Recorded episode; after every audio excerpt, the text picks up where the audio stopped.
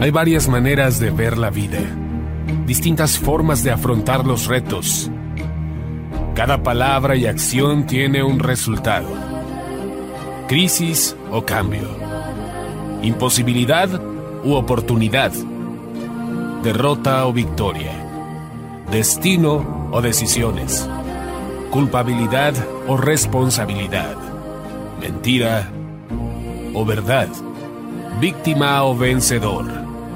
La diferencia se marca en los pensamientos, las ideas y las acciones. Esto es Mensajes de Victoria con Marco Tulio Carrascosa.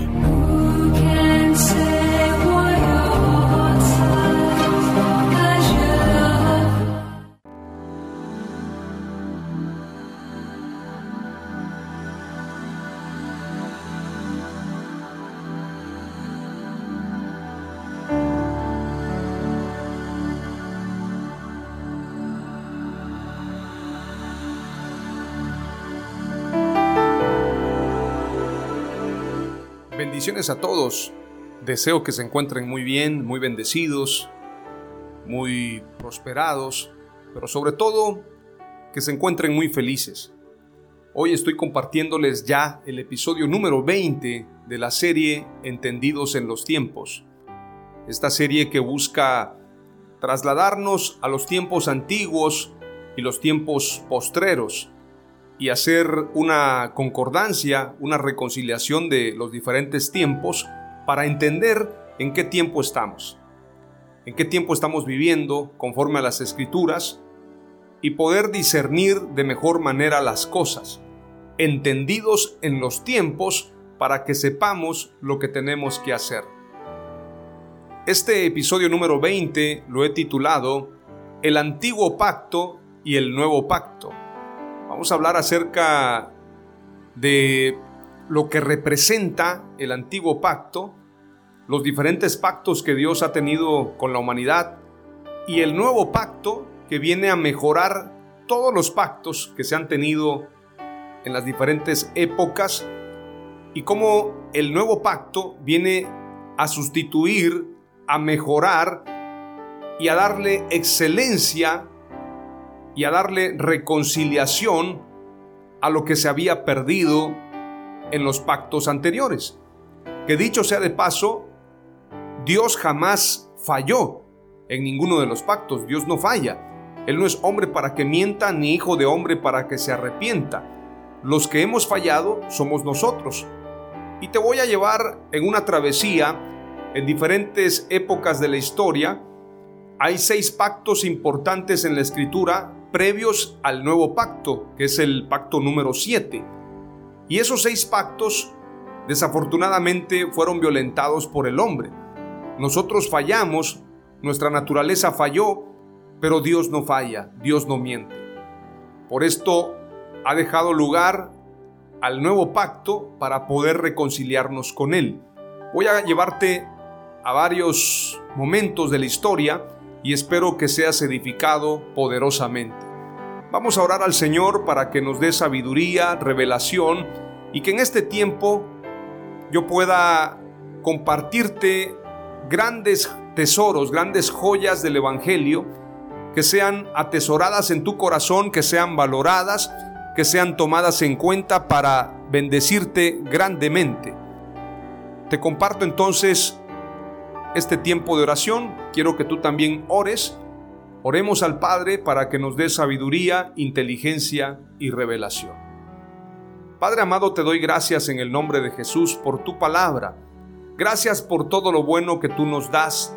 Gracias por este tiempo. Disfruto compartir tu palabra, disfruto ser edificado por ella y deseo con todo mi corazón que mis hermanos también disfruten el estar conectados contigo, el poder conectarse a través de cada palabra, a través de cada mensaje y que en cada momento, en cada oportunidad que escuchamos y que compartimos estos mensajes, vayamos creciendo, vayamos de gloria en gloria y de victoria en victoria, vayamos en un amplio crecimiento. Sin ti no es posible, contigo todo lo podemos. Tu palabra dice, y lo declara el apóstol Pablo, Pablo sembró, Apolos regó, pero el crecimiento lo has dado tú, Señor. Y sin duda alguna, Padre, nosotros necesitamos crecer. Te pedimos entonces que nos des de ese alimento que nos da crecimiento espiritual. En el nombre de Jesús te lo pido y te doy gracias, Señor, por este hermoso tiempo. En el nombre de Jesús, amén. Es importante señalar qué significa pacto. Si vamos a hablar del antiguo y del nuevo pacto, tenemos que definir lo que es un pacto. Voy a llevarte a la etimología de esta palabra. Viene del latín pactus, que significa acuerdo, algo ensamblado o asegurado y establecido. Es un sustantivo neutro que proviene del participio pactus aum del verbo pangere, que significa clavar, fijar, ensamblar, determinar por acuerdo, convenir, y de donde también se derivan las palabras compacto, impacto, empatar y pauta, entre otras. Ha habido varios pactos en la antigüedad. Pacto es un acuerdo, es un acuerdo entre dos. Dios ha hecho pacto, ha hecho acuerdo con la humanidad y estos acuerdos han sido para bendecirnos, han sido para prosperarnos. Pero también Dios ha puesto la respuesta a quienes violan los pactos. Es decir, si yo no guardo el pacto, hay consecuencias, porque estoy violando el acuerdo. Entonces, es bien dicho cuando se declara, no es Dios el que está enjuiciándolo, sino sus propios hechos. Por esto es importante señalar que Dios no falla, Dios no ha fallado, Él es fiel a sus promesas. Sus pactos son promesas para nosotros, promesas de bien si hacemos bien, pero también camino de mal si nosotros decidimos hacer el mal. Su pacto es eterno, sus pactos son fieles.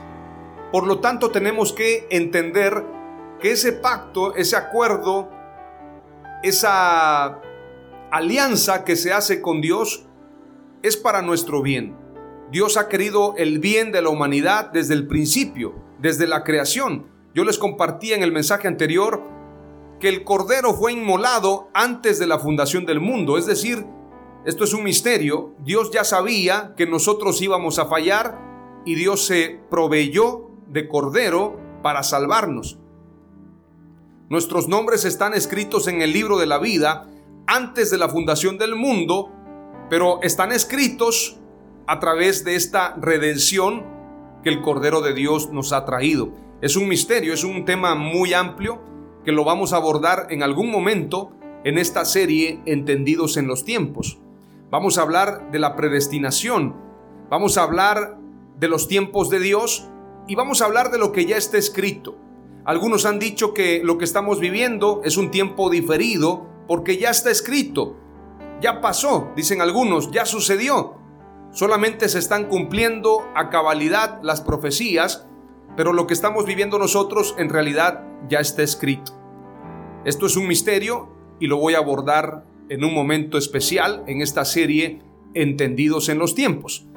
Pero los pactos, volviendo al tema que estamos hablando, los pactos de Dios han sido para nuestra bendición.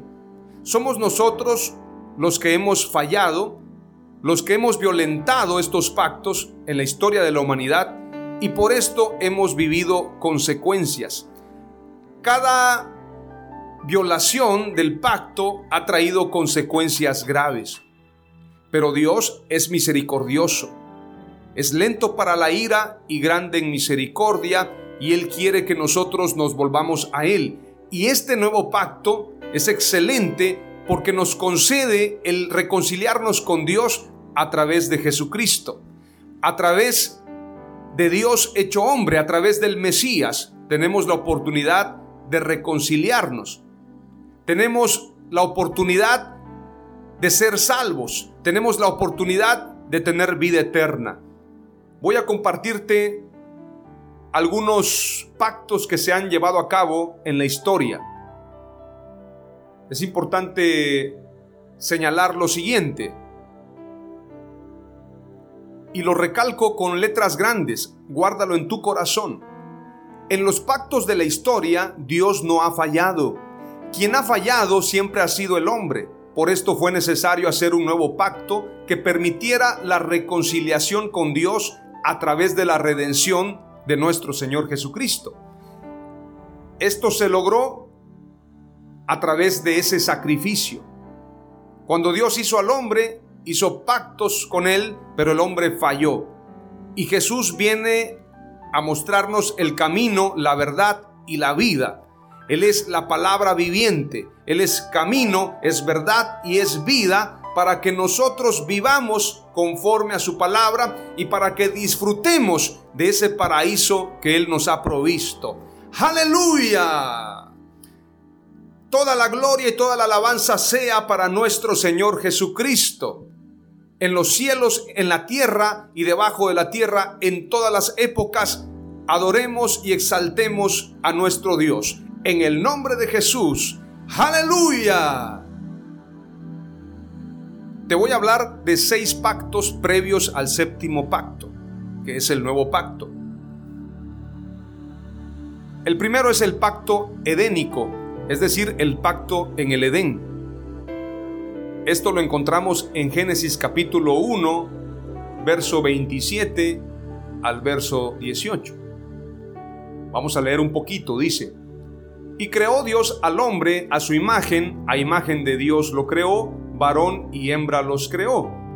Y los bendijo Dios y les dijo, fructificad y multiplicaos, llenad la tierra y sojuzgadla, señoread en los peces del mar, en las aves de los cielos y en todas las bestias que se mueven sobre la tierra. Y dijo Dios, He aquí que os he dado toda planta que da semilla, que está sobre toda la tierra, y todo árbol en que hay fruto y que da semilla, o serán para comer.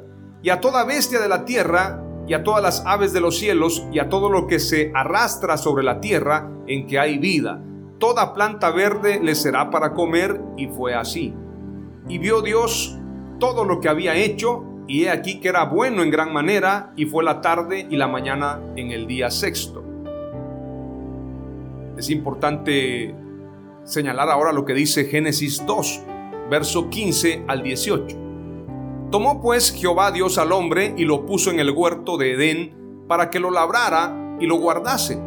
Y mandó Jehová Dios al hombre diciendo, de todo árbol del huerto podrás comer, mas del árbol de la ciencia del bien y del mal no comerás, porque el día que de él comieres, ciertamente morirás.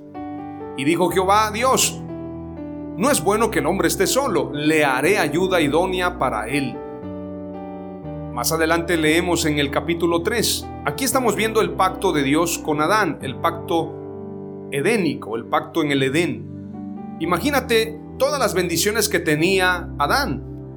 No solamente era señor de la creación, porque la creación, el Edén, donde él estaba, se había puesto bajo la autoridad de Adán. Dice la escritura claramente y podemos volver a leerlo solamente en los versos que le da el señorío a Adán.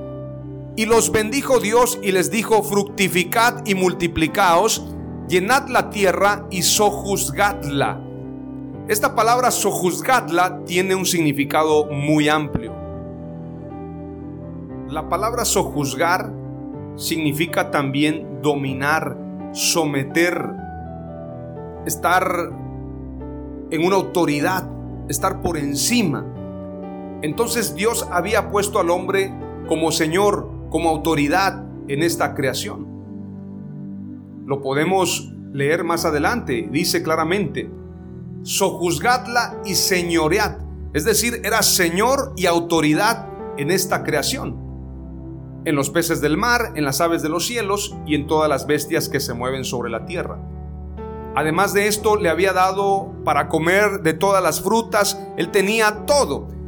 Y qué importante señalar que además del árbol de la ciencia del bien y del mal, estaba el árbol de la vida. Si ellos hubieran comido del árbol de la vida, vivirían hasta hoy, pero comieron del árbol de la ciencia del bien y del mal, y por esto entró la muerte a través del pecado, a través de la mentira, a través del engaño. Sin embargo, Dios va dando oportunidad para otros pactos, pero voy a leerte el capítulo 3 de Génesis para mostrarte cómo entra la desobediencia, porque para que Adán y Eva pecaran, tuvieron que dudar. Y para que dudaran, primero hubo mentira. Vamos a leer lo que dice Génesis capítulo 3, verso 1 en adelante. Pero la serpiente era astuta más que todos los animales del campo que Jehová Dios había hecho, la cual dijo a la mujer, con que Dios os ha dicho, no comáis de todo árbol del huerto.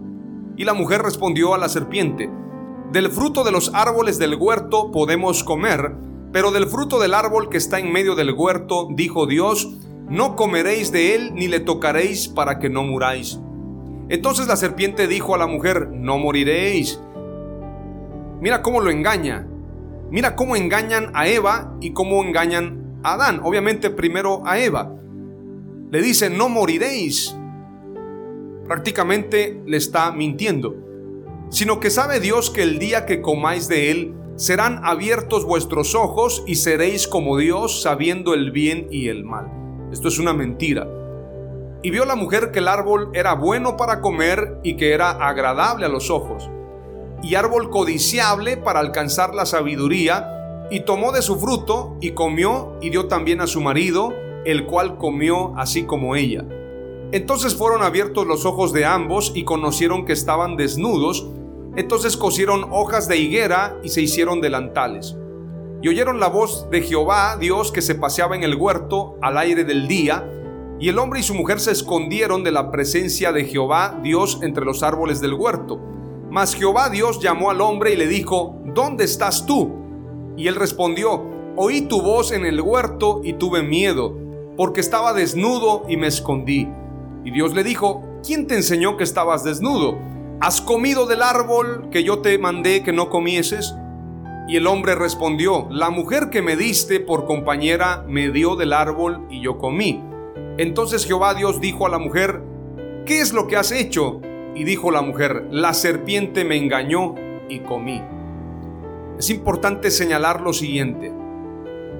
El pacto adámico o bien el pacto edénico, el pacto del Edén, se corrompe a partir del engaño. Entra la mentira y a través de la mentira entra la duda. Eva duda de la palabra que había recibido por parte de Adán y entonces ellos, por la duda, comen de este fruto y entonces viene la consecuencia. Por esto es importante señalar que donde hay mentira, la única manera de protegernos de esa mentira es a través de la fe, es a través de esa convicción donde nosotros estamos seguros y estamos fortalecidos por la verdad. Ninguna mentira puede penetrar el escudo de la fe si estamos fortalecidos en Dios. El pacto adámico o bien el pacto de Dios con Adán y la creación y el plan de redención para rescatarnos de la esclavitud tiene cumplimiento y tiene concordancia. Verso 14 dice, y Jehová Dios dijo a la serpiente, por cuanto esto hiciste, maldita serás entre todas las bestias y entre todos los animales del campo. Sobre tu pecho andarás y polvo comerás todos los días de tu vida. Y pondré enemistad entre ti y la mujer y entre tu simiente y la simiente suya esta te herirá en la cabeza y tú le herirás en el calcañar. Esto está anunciando al Mesías. Está anunciando que el Mesías vendrá de esta simiente. Por esto Jesús, el Mesías, viene a través de María. Aunque José también proviene de David, de la raíz de David, también María viene de esta raíz y a través de María se cumple este pasaje entre tu simiente y la simiente suya a través de la mujer. La mujer no tiene simiente, pero se cumple esta palabra en base a lo que señalan los evangelios. Y desde aquí se está anunciando la aparición del Mesías para que el Señor nos rescate, el Señor nos redima de la esclavitud, porque la desobediencia de Adán y Eva trajo esclavitud a la humanidad. Veamos lo que dice más adelante el verso 16. A la mujer dijo, multiplicaré en gran manera los dolores en tus preñeces, con dolor darás a luz los hijos, y tu deseo será para tu marido, y él se enseñoreará de ti. Es decir, esto es parte de esa esclavitud. Ahora la mujer es cuerpo y el hombre es cabeza, pero al principio no era así. Esto es parte de esa pérdida que se tuvo en el Edén. Y al hombre dijo, por cuanto obedeciste a la voz de tu mujer, por si se preguntaban si los hombres son mandilones, desde aquí comienza todo. por cuanto obedeciste a la voz de tu mujer y comiste del árbol, de que te mandé diciendo no comerás de él, maldita será la tierra por tu causa, con dolor comerás de ella todos los días de tu vida. Espinos y cardos te producirá y comerás plantas del campo. Con el sudor de tu rostro comerás el pan hasta que vuelvas a la tierra, porque de ella fuiste tomado, pues polvo eres y al polvo volverás. En este pasaje nos habla claramente del estado en el que entra la humanidad, un estado de esclavitud. Después de que era señor, ahora es esclavo, porque no es la misma condición de Adán y de Eva. Vemos cómo ahora, en lugar de ser señores, vienen a ser esclavos, vienen a sufrir dolores a causa del pecado. La falta de fe da lugar al engaño. Donde no hay fe, la mentira puede entrar. Donde hay fe, hay un escudo que no puede ser penetrado por la mentira. Por esto es importante tener fe. El primer pacto fue violentado por falta de fe y eso trajo esclavitud, como dice la escritura. Leamos Juan capítulo 8 y verso 34. Jesús les respondió, en verdad, en verdad os digo, que todo el que comete pecado es esclavo del pecado. Estamos viendo dos pactos, el pacto edénico y el pacto adámico. Estos dos pactos donde primero es un pacto de señorío para el hombre y el otro es un pacto de trabajo, un pacto como esclavo. Ya no es la misma condición de Adán, sin embargo Dios sigue siendo Dios, sigue siendo fiel, sigue siendo amoroso y cuando lo saca del Edén le da también su protección. Y a partir de allí se inicia un camino de redención hasta el séptimo pacto de la humanidad, el nuevo pacto donde todos somos redimidos. Hemos hablado de dos pactos y ahora voy a ir al pacto número 3. Recalco, el primer pacto, el pacto edénico, el hombre es Señor y es autoridad del Edén, de la creación. Pecan por incredulidad, por creer a la mentira, por no obedecer, y entonces a partir de allí ellos se convierten en esclavos.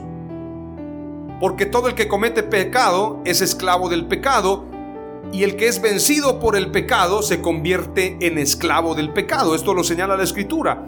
Entonces el pacto adámico es precisamente donde Dios promete que el hombre ha de volver a la tierra, que el hombre ha de comer con el sudor de su frente, la mujer tendrá dolores, y bueno, todo lo que dice la escritura se cumple, pero en medio de este pacto, dice la escritura, y lo sacó Jehová del huerto de Edén para que labrase la tierra de que fue tomado. Echó pues fuera al hombre y puso al oriente del huerto de Edén querubines y una espada encendida que se revolvía por todos lados para guardar el camino del árbol de la vida. El único que puede introducirnos a la vida es Jesús. Él es el camino, Él es la verdad y Él es la vida. Y la escritura dice, conoceréis la verdad y la verdad os hará libres. Aleluya. Libres de toda condenación, de todo pecado, de toda esclavitud. Estos dos pactos nos hablan de lo que se perdió al principio. Vamos a ir ahora al tercer pacto. El pacto con Noé, dice la escritura. Génesis capítulo 9. Dios bendijo a Noé y a sus hijos con estas palabras. Tengan muchos hijos y llenen la tierra.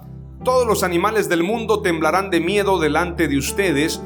Todos los animales en el aire, en la tierra y en el mar están bajo su poder. Pueden comer todos los animales y verduras que quieran yo se los doy.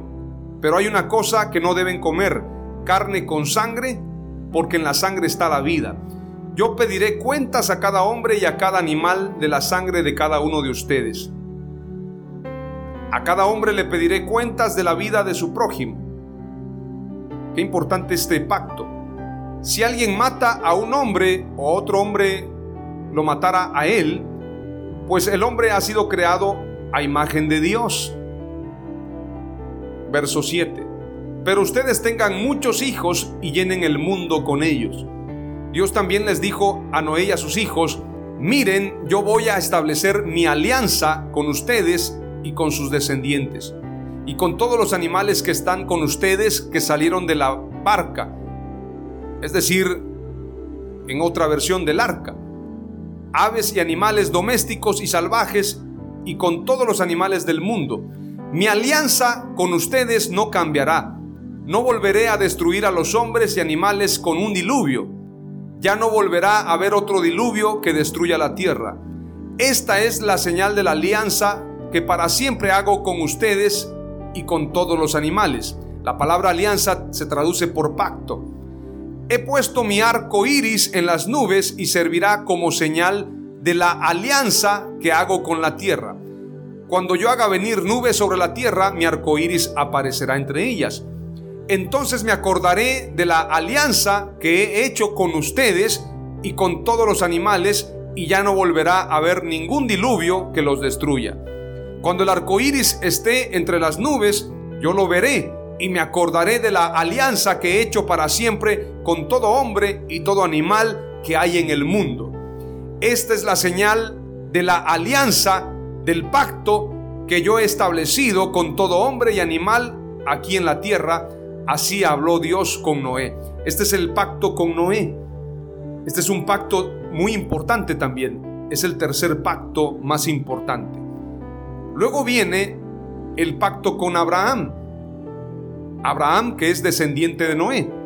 Génesis capítulo 15 y verso 6 dice, bueno, voy a leer desde el verso 5.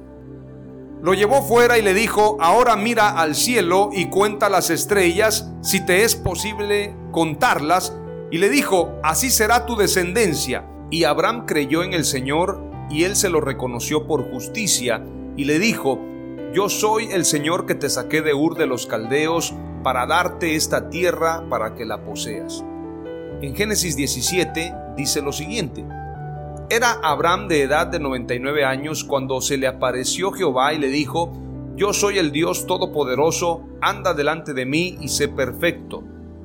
Y pondré mi pacto entre mí y ti, y te multiplicaré en gran manera. Entonces Abraham se postró sobre su rostro, y Dios habló con él diciendo, He aquí mi pacto es contigo, y serás padre de muchedumbre de gentes. Y no se llamará más tu nombre Abraham, sino que será tu nombre Abraham, porque te he puesto por padre de muchedumbre de gentes. Y te multiplicaré en gran manera, y haré naciones de ti, y reyes saldrán de ti y estableceré mi pacto entre mí y ti y tu descendencia después de ti en sus generaciones por pacto perpetuo, para ser tu Dios y el de tu descendencia después de ti. Y te daré a ti y a tu descendencia después de ti la tierra en que moras, toda la tierra de Canaán en heredad perpetua, y seré el Dios de ellos. Dijo de nuevo Dios a Abraham, en cuanto a ti, guardarás mi pacto, tú y tu descendencia después de ti por sus generaciones. Este es mi pacto, que guardaréis entre mí y vosotros y tu descendencia después de ti. Será circuncidado todo varón de entre vosotros. La circuncisión es señal del pacto. Este es el pacto con Abraham. Ahora nos vamos al pacto número 5. El pacto mosaico o bien el pacto con Moisés. Esto lo podemos encontrar en Éxodo capítulo 20 en los diez mandamientos. Y habló Dios todas estas palabras diciendo, Yo soy Jehová tu Dios que te saqué de la tierra de Egipto, de casa de servidumbre. No tendrás dioses ajenos delante de mí. No te harás imagen ni ninguna semejanza de lo que esté arriba en el cielo, ni abajo en la tierra, ni en las aguas debajo de la tierra.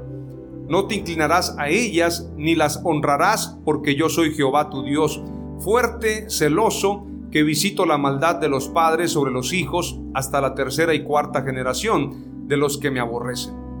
Y hago misericordia a millares, a los que me aman y guardan mis mandamientos. No tomarás el nombre de Jehová tu Dios en vano, porque no dará por inocente Jehová al que tomare su nombre en vano. Acuérdate del día de reposo para santificarlo. Seis días trabajarás y harás toda tu obra, mas el séptimo día es reposo para Jehová tu Dios. No hagas en él obra alguna, tú, ni tu hijo, ni tu hija, ni tu siervo, ni tu criada, ni tu bestia, ni tu extranjero que está dentro de tus puertas porque en seis días hizo Jehová los cielos y la tierra, el mar y todas las cosas que en ellos hay, y reposó en el séptimo día. Por tanto Jehová bendijo el día de reposo y lo santificó. Honra a tu padre y a tu madre para que tus días se alarguen en la tierra que Jehová tu Dios te da. No matarás, no cometerás adulterio, no hurtarás, no hablarás contra tu prójimo falso testimonio, no codiciarás la casa de tu prójimo, no codiciarás la mujer de tu prójimo, ni su siervo, ni su criada, ni su buey, ni su asno, ni cosa alguna de tu prójimo. Aquí estamos hablando de la ley de Moisés. Y es importante señalar que los primeros cuatro mandamientos, prácticamente los primeros cuatro mandamientos tienen que ver con adoración a Dios y luego continúan otro mandamiento más que es de bendición para nosotros, el apartar el sábado. Es decir, el cuarto mandamiento es, seis días trabajarás y harás toda tu obra, mas el séptimo día es reposo. Desde el verso 8 dice, acuérdate del día de reposo para santificarlo. Esto es un mandamiento. Y dice claramente, mas el séptimo día es reposo para Jehová tu Dios. No hagas en él obra alguna, tú, ni tu hijo, ni tu criado, ni tu criada, ni tu bestia, ni extranjero, etc. Pero este cuarto mandamiento no es solamente para guardarlo para Dios, es decir, el sábado se hizo para el hombre. Es decir, ese mandamiento es para que nosotros disfrutemos de la presencia de Dios y para que nosotros también tengamos un tiempo de descanso.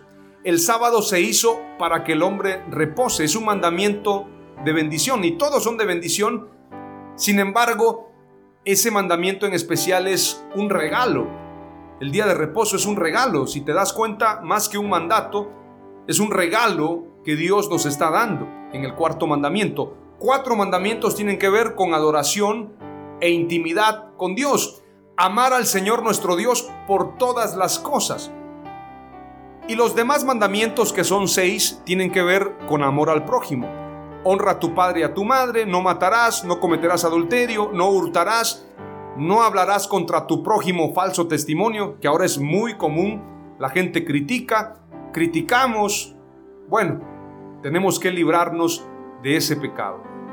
Y el último es, no codiciarás la casa de tu prójimo. No tendrás envidia. No codiciarás nada de tu prójimo, ni su esposa, ni sus hijos, ni su criada, ni su buey, ni su carro, así sea un Tesla, el carro que sea, no debes codiciarlo. Y el pacto mosaico o el pacto con Moisés es un pacto importante también, es el número 5, pero todos han sido violentados por el hombre, todos hemos pecado, por esto la escritura dice, por cuanto todos pecaron, están destituidos de la gloria de Dios. No hay justo ni aún uno, ni Abraham, ni José, ni Moisés, ni David. Nadie fue justo, el único justo a quien le damos toda la gloria, toda la alabanza y todo el reconocimiento es a nuestro Señor Jesucristo, el Mesías, el Dios hecho hombre. Aleluya. Ahora nos vamos al pacto número 6, para luego aterrizar en el pacto número 7. El pacto davídico. Segundo de Samuel, capítulo 7, verso 8 al 17 dice, Ahora pues dirás así a mi siervo David, así ha dicho Jehová de los ejércitos, yo te tomé del redil de detrás de las ovejas para que fueses príncipe sobre mi pueblo, sobre Israel y he estado contigo en todo cuanto has andado, y delante de ti he destruido a todos tus enemigos y te he dado nombre grande, como el nombre de los grandes que hay en la tierra. Vamos ahora al verso 10. Además yo fijaré lugar a mi pueblo Israel y lo plantaré para que habite en su lugar y nunca más será removido. Ni los inicuos le afligirán más como al principio. Desde el día en que puse jueces sobre mi pueblo Israel, y a ti te daré descanso de todos tus enemigos. Asimismo Jehová te hace saber que Él te hará casa. Y cuando tus días sean cumplidos y duermas con tus padres, yo levantaré después de ti a uno de tu linaje, aquí está hablando del Mesías, el cual procederá de tus entrañas y afirmaré su reino. Él edificará casa a mi nombre y yo afirmaré para siempre el trono de su reino. Yo le seré a él padre y él me será a mí hijo. Y si él hiciere mal, yo le castigaré con vara de hombres y con azotes de hijos de hombres. Pero mi misericordia no se apartará de él como la aparté de Saúl, al cual quité de delante de ti. Y será afirmada tu casa y tu reino para siempre delante de tu rostro, y tu trono será estable eternamente. Conforme a todas estas palabras y conforme a toda esta visión, así habló Natán a David. Todos los pactos anunciaron al Mesías desde el principio. El pacto edénico, el pacto adámico, el pacto con Noé, el pacto con Abraham, el pacto con Moisés y el pacto davídico. Como vemos aquí, dice claramente que levantará de sus entrañas, y obviamente no está hablando de Salomón, porque dice, él edificará casa a mi nombre y yo afirmaré para siempre el trono de su reino. Está hablando del Mesías, conforme a la raíz de David, como dice la escritura. Todos los pactos anunciaron al Mesías y al nuevo pacto. Apocalipsis 22, 16 dice la escritura, Yo Jesús he enviado mi ángel para daros testimonio de estas cosas en las iglesias. Yo soy la raíz y el linaje de David la estrella resplandeciente de la mañana. Aleluya. Todos los pactos nos hablan del Mesías y del nuevo pacto. El séptimo pacto es el nuevo pacto. Vamos a ir ahora a lo que dice Mateo 26, verso 26 en adelante. Y mientras comían, tomó Jesús el pan y bendijo y lo partió y dio a sus discípulos y dijo, Tomad, comed, esto es mi cuerpo. Y tomando la copa y habiendo dado gracias, les dio, diciendo, Bebed de ella todos, porque esto es mi sangre del nuevo pacto, que por muchos es derramada para remisión de los pecados. Y os digo que desde ahora no beberé más de este fruto de la vid hasta aquel día en que lo beba de nuevo con vosotros en el reino de mi Padre. Aquí está hablando claramente de las bodas del Cordero. Dice, y os digo que desde ahora no beberé más de este fruto de la vid hasta aquel día en que lo beba de nuevo con vosotros en el reino de mi Padre. Está hablando de las bodas del Cordero. San Juan 3:16 dice claramente la escritura, porque de tal manera amó Dios al mundo que ha dado a su Hijo unigénito, para que todo aquel que en él cree no se pierda, mas tenga vida eterna porque no envió Dios a su Hijo al mundo para condenar al mundo, sino para que el mundo sea salvo por él. Aleluya. El séptimo pacto, el nuevo pacto de Jesús, es para salvación. A través de su sangre, a través de su sacrificio en la cruz del Calvario, tenemos redención. Y te comparto dos palabras clave para que las guardes en tu corazón porque en el nuevo pacto, en el séptimo pacto, tenemos libertad, tenemos promesas firmes, tenemos misericordias, tenemos salvación, redención, prosperidad, sanidad, vida eterna y todas las cosas a través del sacrificio de Jesús en la cruz del Calvario. El acta de los decretos que nos era contraria fue clavada en la cruz, fue anulada y Dios ha dicho, consumado es ha sido pagada esa deuda y hemos sido rescatados, hemos sido salvados. Las dos palabras clave que te comparto hoy y recíbelas con gozo son las siguientes. El pacto se confirma mediante la fe. Sin fe es imposible agradar a Dios. Dios demanda de nosotros fe. Él nos da de sus promesas y para que se cumplan esas promesas debemos tener fe. A todos se les pidió fe. A Adán se le pidió fe. A Eva se le pidió fe. A Noé se le pidió fe. A Abraham se le pidió fe. A Moisés se le pidió fe. A David se le pidió fe. A toda la humanidad se le pidió fe y por esto la escritura dice que el Hijo del Hombre vino a buscar lo que se había perdido y lo que se había perdido era la fe en Dios. Por esto la escritura también dice, y cuando el Hijo del Hombre vuelva, hallará fe en la tierra, porque la fe es la llave del reino. La fe nos garantiza el cumplimiento de todas las promesas. El pacto se confirma mediante la fe, es la primera palabra clave. Y la segunda es, el nuevo pacto renueva al antiguo. Estos seis pactos anunciaban el nuevo pacto y el nuevo pacto de Jesús es nuevo porque renueva al antiguo. El nuevo pacto renueva al antiguo es la segunda palabra clave. Aleluya. Quiero ahora que vayamos al libro de Hebreos. La verdad que cuando leemos Hebreos tenemos que entender que fue escrito para Hebreos. Por esto Hebreos es clave en esto que estamos hablando. El antiguo pacto y el nuevo pacto. La tercera palabra clave tiene que ver con lo que vamos a leer ahora precisamente en Hebreos capítulo 8. El mediador de un nuevo pacto. Hebreos 8, versículo 1 en adelante dice, Ahora bien, el punto principal de lo que venimos diciendo es que tenemos tal sumo sacerdote, el cual se sentó a la diestra del trono de la majestad en los cielos, ministro del santuario y de aquel verdadero tabernáculo que levantó el Señor y no el hombre. Porque todo sumo sacerdote está constituido para presentar ofrendas y sacrificios, por lo cual es necesario que también éste tenga algo que ofrecer. Así que si estuviese sobre la tierra, ni siquiera sería sacerdote, habiendo aún sacerdotes que presentan las ofrendas según la ley, las cuales sirven a lo que es figura y sombra de las cosas celestiales como se le advirtió a Moisés cuando iba a erigir el tabernáculo, diciéndole, mira, haz todas las cosas conforme al modelo que se te ha mostrado en el monte. Pero ahora tanto mejor ministerio es el suyo, cuanto es mediador de un mejor pacto establecido sobre mejores promesas. Porque si aquel primero hubiera sido sin defecto, ciertamente no se hubiera procurado lugar para el segundo.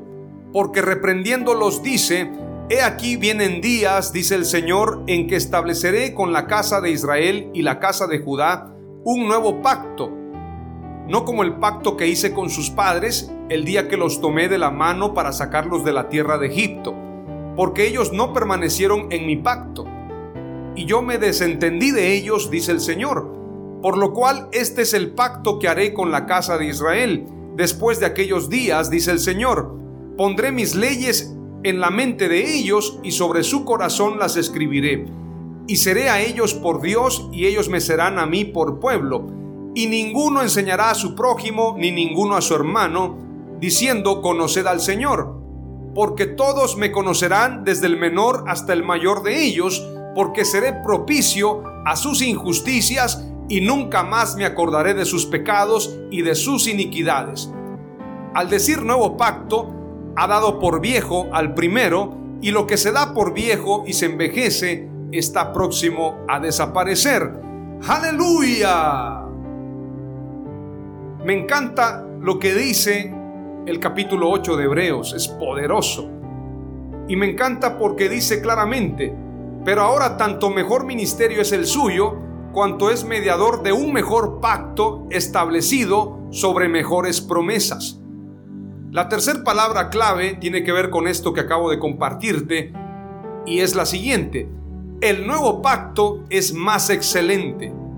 Aleluya. Este nuevo pacto es donde estamos tú y yo, donde tenemos mejores promesas y el sumo sacerdote es Jesús que entregó su vida por nosotros. A Él sea la gloria, a Él sea la alabanza y el reconocimiento por los siglos de los siglos.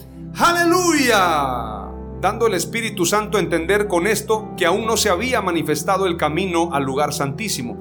¿Quién es el camino? ¿Quién es la verdad? ¿Quién es la vida? Jesucristo. Aleluya.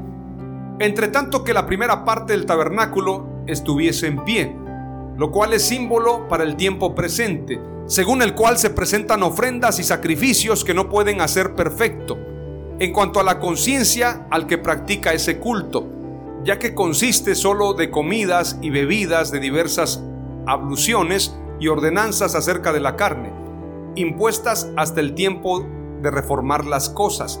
Esta palabra reformar tenemos que entender que cuando se habla de reformar, se habla de darle forma a lo que necesitaba que se le diese forma.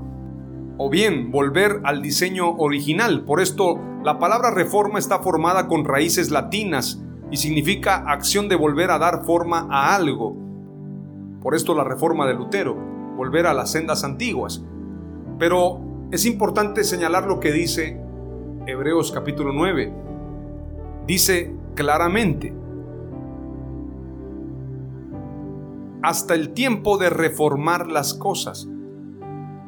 Pero estando ya presente Cristo, sumo sacerdote de los bienes venideros, por el más amplio y más perfecto tabernáculo, no hecho de manos, es decir, no de esta creación, y no por sangre de machos cabríos ni de becerros, sino por su propia sangre, entró una vez para siempre en el lugar santísimo, habiendo obtenido eterna redención porque si la sangre de los otros y de los machos cabríos y las cenizas de la becerra rociadas a los inmundos santifican para la purificación de la carne, cuanto más la sangre de Cristo, el cual mediante el Espíritu Eterno se ofreció a sí mismo sin mancha a Dios, limpiará vuestras conciencias de obras muertas para que sirváis al Dios vivo.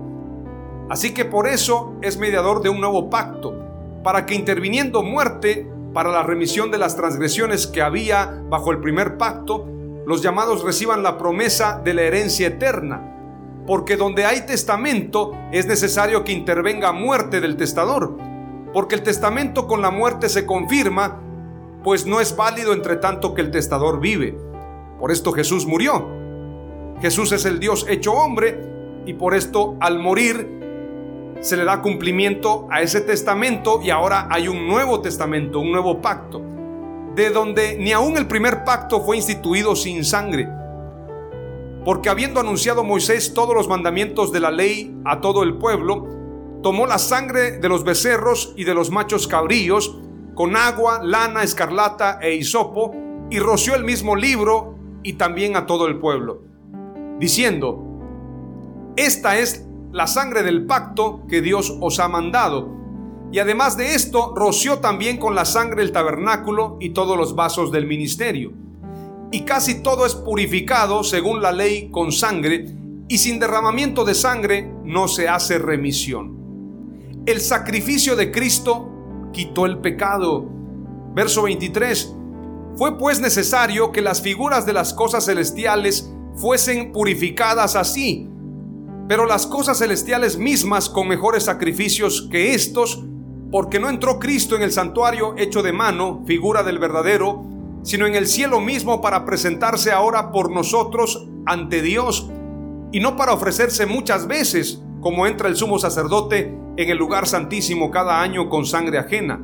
De otra manera, le hubiera sido necesario padecer muchas veces desde el principio del mundo. Pero ahora, en la consumación de los siglos, se presentó una vez para siempre por el sacrificio de sí mismo, para quitar de en medio el pecado y de la manera que está establecido para los hombres que mueran una sola vez y después de esto el juicio. Así también Cristo fue ofrecido una sola vez para llevar los pecados de muchos y aparecerá por segunda vez sin relación con el pecado para salvar a los que le esperan. Aleluya. Hemos sido redimidos por Jesús, hemos sido salvos por Él. A través de su sacrificio hemos recibido la redención, la redención total. Es decir, hemos sido comprados de nuevo. Hemos sido comprados, éramos esclavos del pecado. Jesús nos redimió, pagó el alto precio en la cruz del Calvario y al comprarnos nos ha dado una herencia. Nos ha hecho herederos con Él de la vida eterna. Aleluya. A Él sea la gloria, la honra y el reconocimiento por los siglos de los siglos. Ahora hay una gran diferencia entre el antiguo pacto y el nuevo pacto.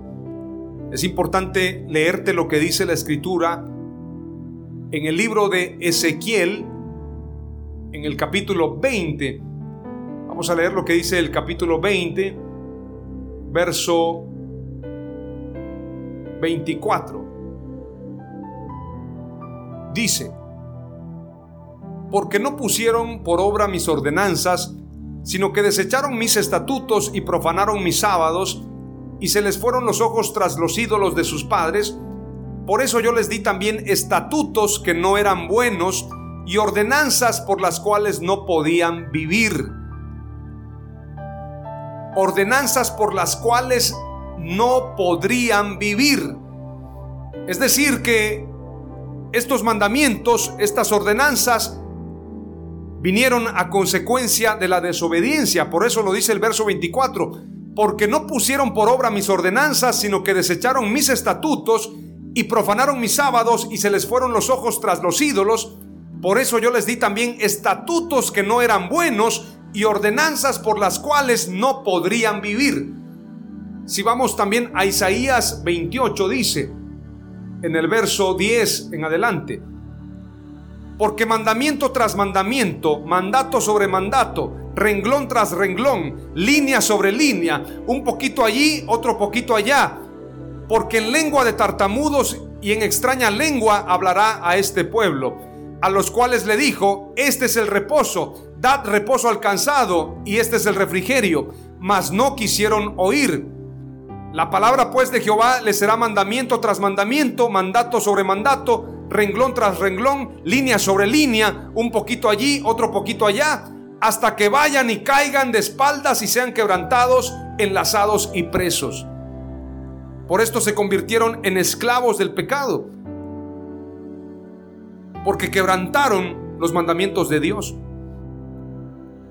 El que violenta una parte de la ley ha violentado toda la ley. Pero esto vino a causa de un corazón idólatra, un corazón alejado de Dios.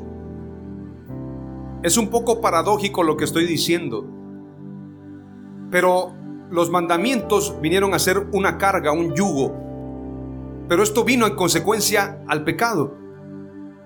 El pueblo de Israel recibió mandatos de Dios, recibió los diez mandamientos primeramente, y ellos se rebelaron a Dios. Después de esos diez mandamientos que es prácticamente la ley de Dios que sigue vigente, los diez mandamientos siguen vigentes pero ahora fueron perfeccionados. La ley se perfecciona y se cumple en amarás al Señor tu Dios por sobre todas las cosas y amarás a tu prójimo como a ti mismo. Esos eran los mandamientos, pero vinieron mandatos, preceptos, ordenanzas, un poquito aquí, otro poquito allá, hasta que vayan y caigan de espaldas y sean quebrantados, enlazados y presos. ¿Por qué? Porque no guardaron la presencia de Dios. No valoraron la presencia de Dios. Prefirieron los ídolos. Prefirieron alejarse de Dios que estar en intimidad con Él. Por esto vino esta carga. Pero todo esto tenía un propósito el que se presentara Jesús, el que se presentara el Dios hecho hombre, cumpliera la ley, la guardara al pie de la letra, fuera el cordero sin mancha, el pan sin levadura, el, el hombre sin pecado, el hombre que verdaderamente demuestra que se puede, Dios hecho hombre viene a demostrarnos cuál es el camino, la verdad y la vida, pero para que nosotros entendamos que en nuestras fuerzas no podremos. Nadie puede guardar la ley en sus fuerzas. Nadie en absoluto, no hay justo ni aún uno. Y el apóstol Santiago dice que el que quebranta un mandamiento, quebranta toda la ley.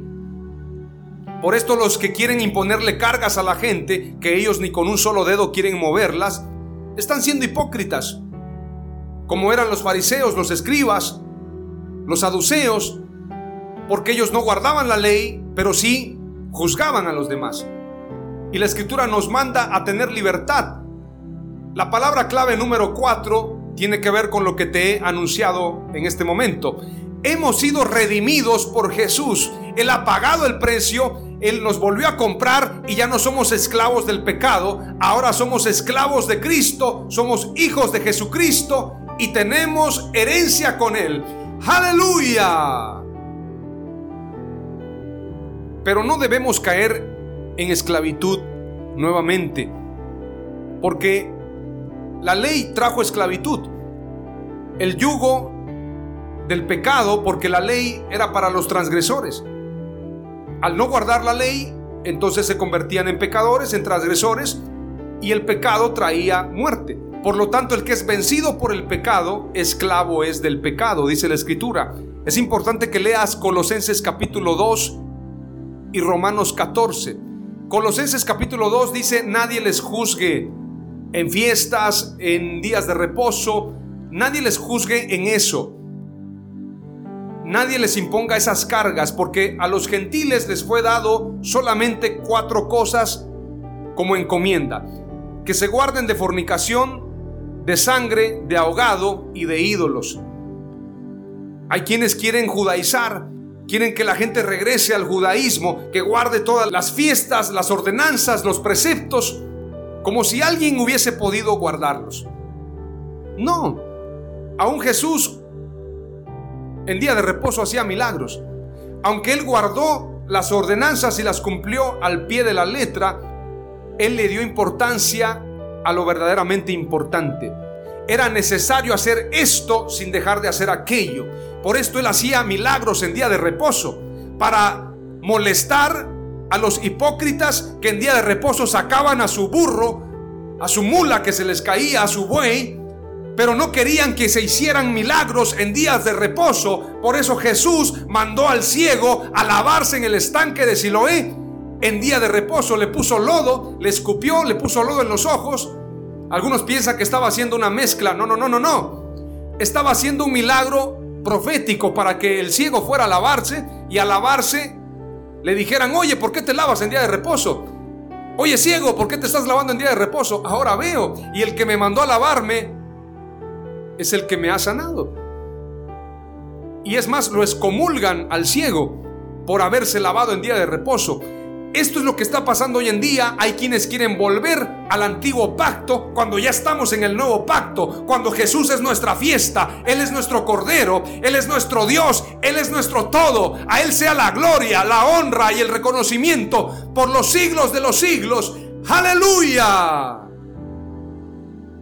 Hay hermanos que están volviendo a la esclavitud, como los Gálatas. Y a los colosenses se le dice, nadie les juzgue en comida, en bebida, en lunas nuevas, en días de reposo, en días de fiesta, nadie les juzgue. Y a los romanos les dice, el que quiera guardar la fiesta, para Dios la guarda. Y el que no quiera guardarla, para Dios no la guarda. Es decir, no es importante. Si la guardas, gloria a Dios. Si no la guardas, pues simplemente no la guardas. Pero lo más importante es amar a Dios por sobre todas las cosas y a nuestro prójimo como a nosotros mismos. En esto se cumple la ley y los profetas.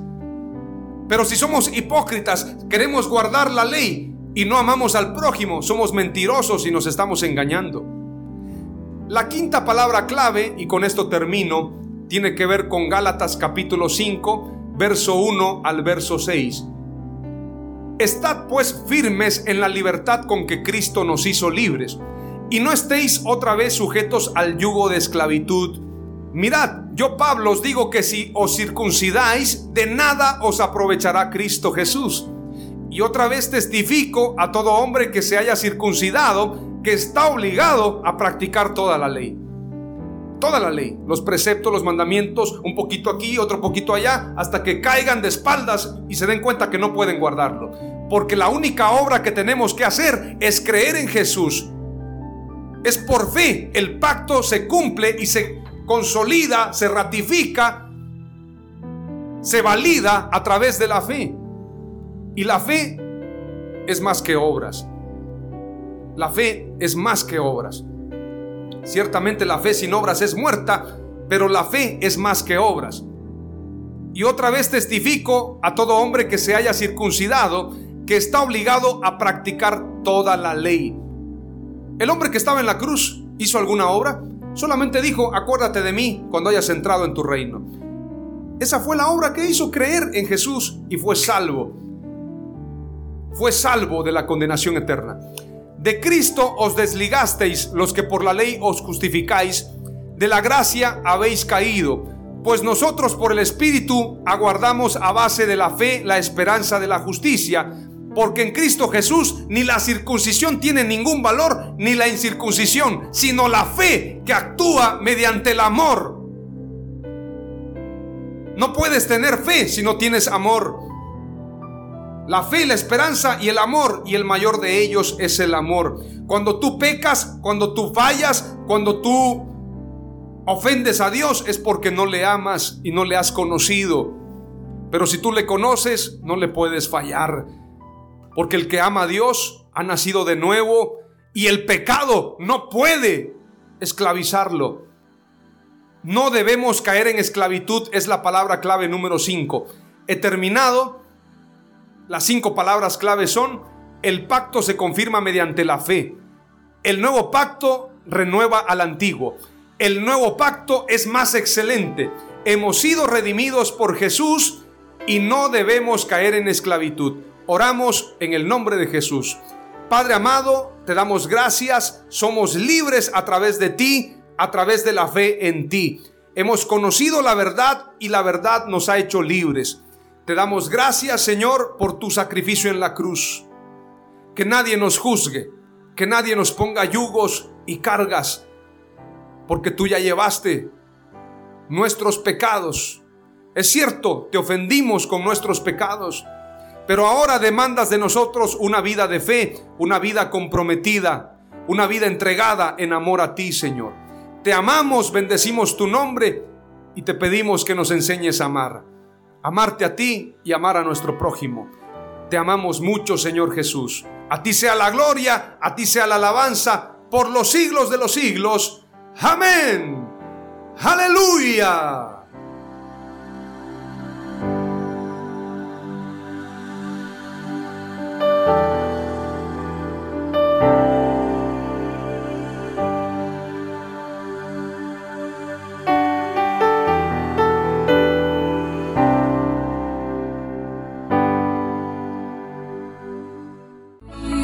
Esto fue Mensajes de Victoria con Marco Tulio Carrascosa. Gracias por escucharnos y seguirnos en nuestras redes sociales. Si deseas invitarnos a tu ciudad, escríbenos por inbox o al WhatsApp 961 66 882 99 961 66 882 99.